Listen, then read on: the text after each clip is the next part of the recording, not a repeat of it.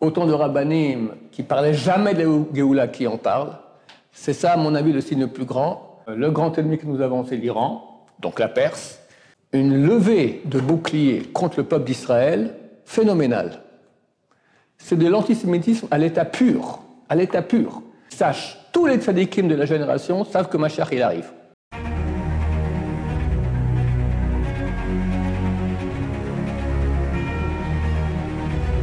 Ce jour dédié pour l'élévation de l'âme de Moshe Benjamila, Zechon des mémoires bénies.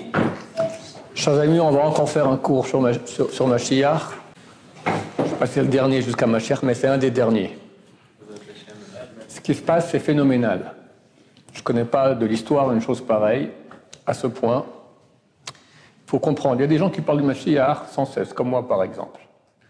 Bon, alors que j'en parle encore, il n'y a rien d'extraordinaire là-dedans.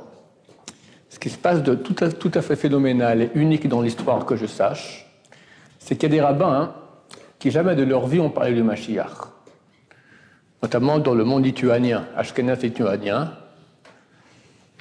Ça n'existe pas parler du Mashiach. C'était même devenu euh, d'accord?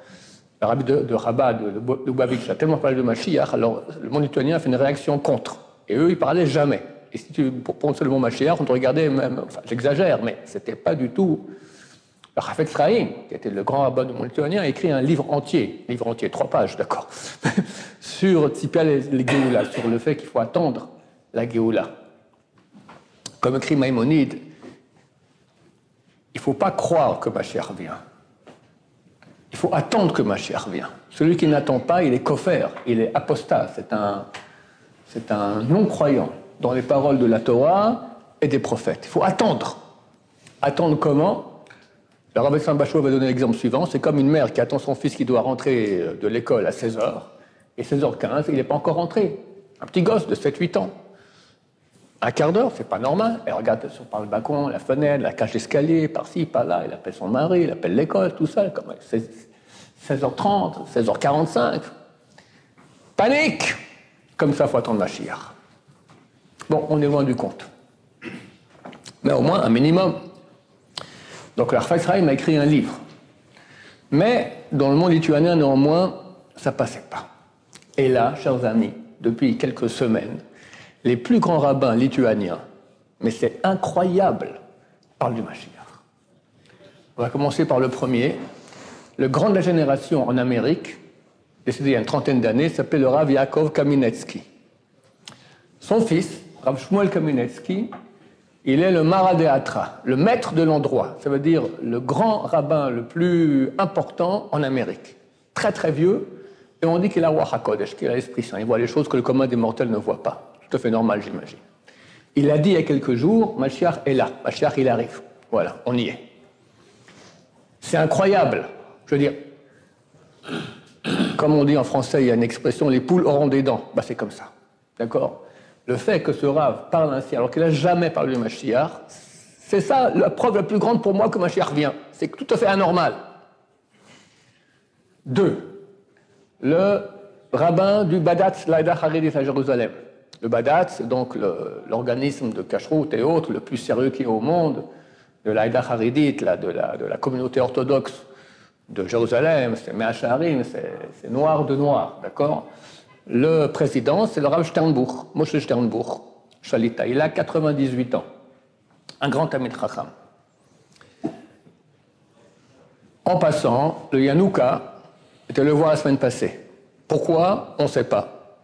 Je pense imaginer pourquoi.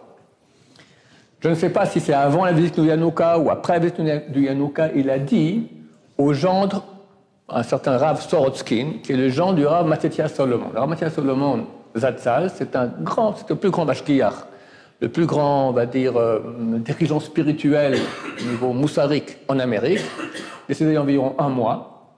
Son genre était chez le Rav Sternbuch, la semaine passée, je pense.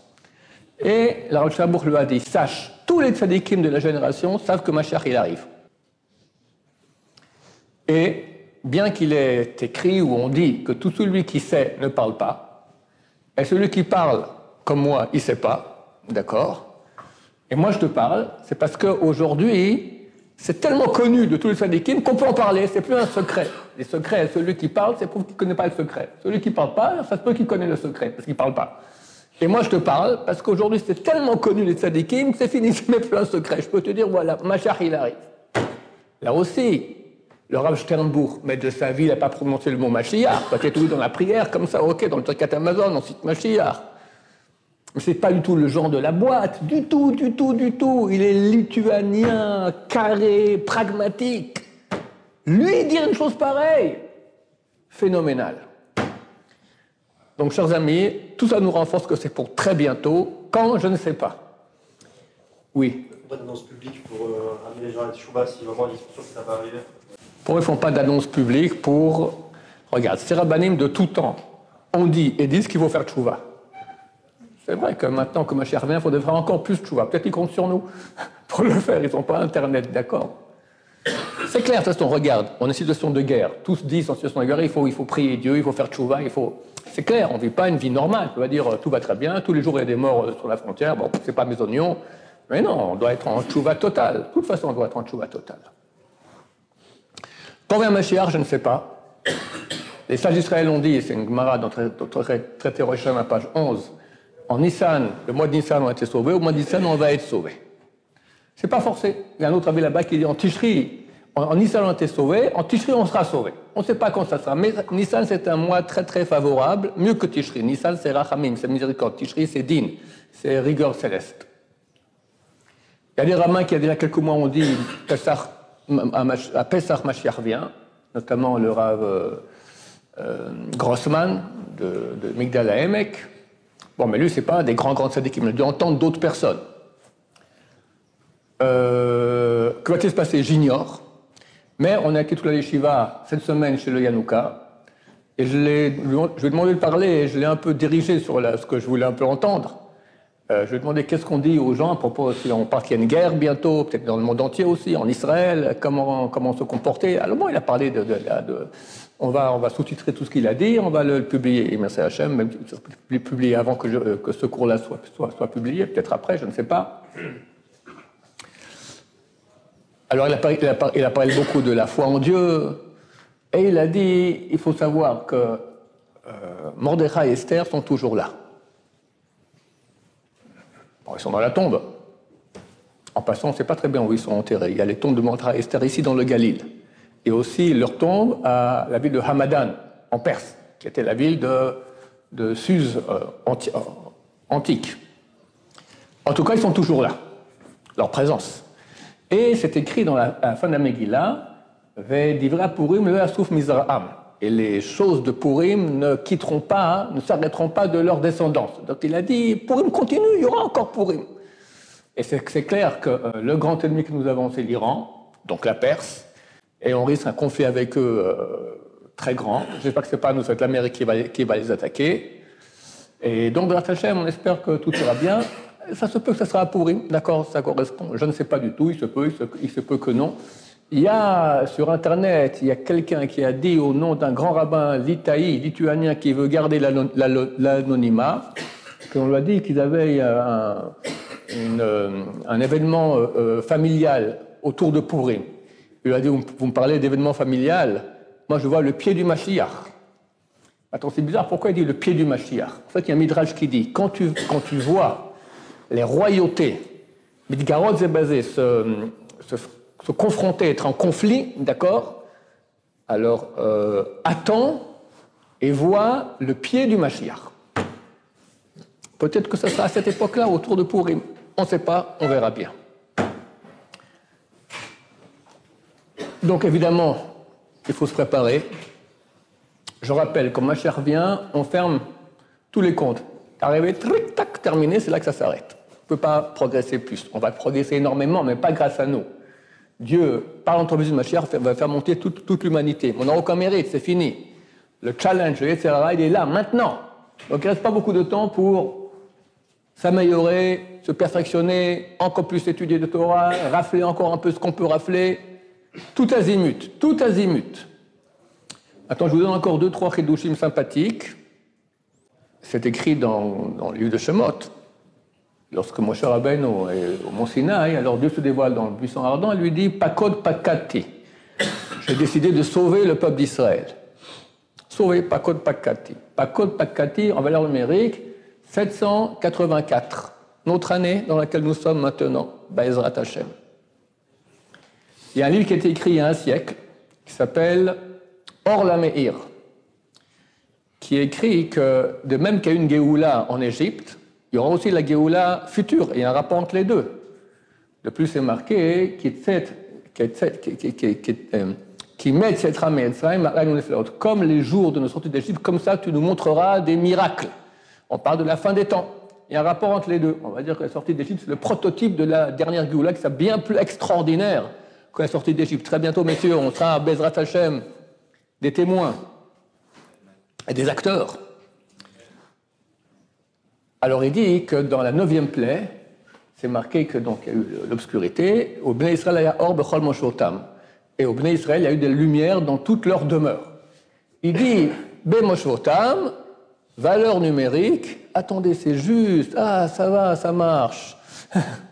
Bemoshvotam, valeur numérique, 784, notre année aussi. Il y a quelques minutes, je fais le calcul, je dis, mais c'est faux, parce que Moshvotam, c'est 782. J'ai dit, c'est bizarre, c'est bizarre. Bon, ça arrive des fois que c'est pas. Ah, des fois, on peut coller la valeur du, la valeur du mot, puis la valeur de la valeur, ça fait deux. Ok, mais ça, c'est un peu tiré par les choses.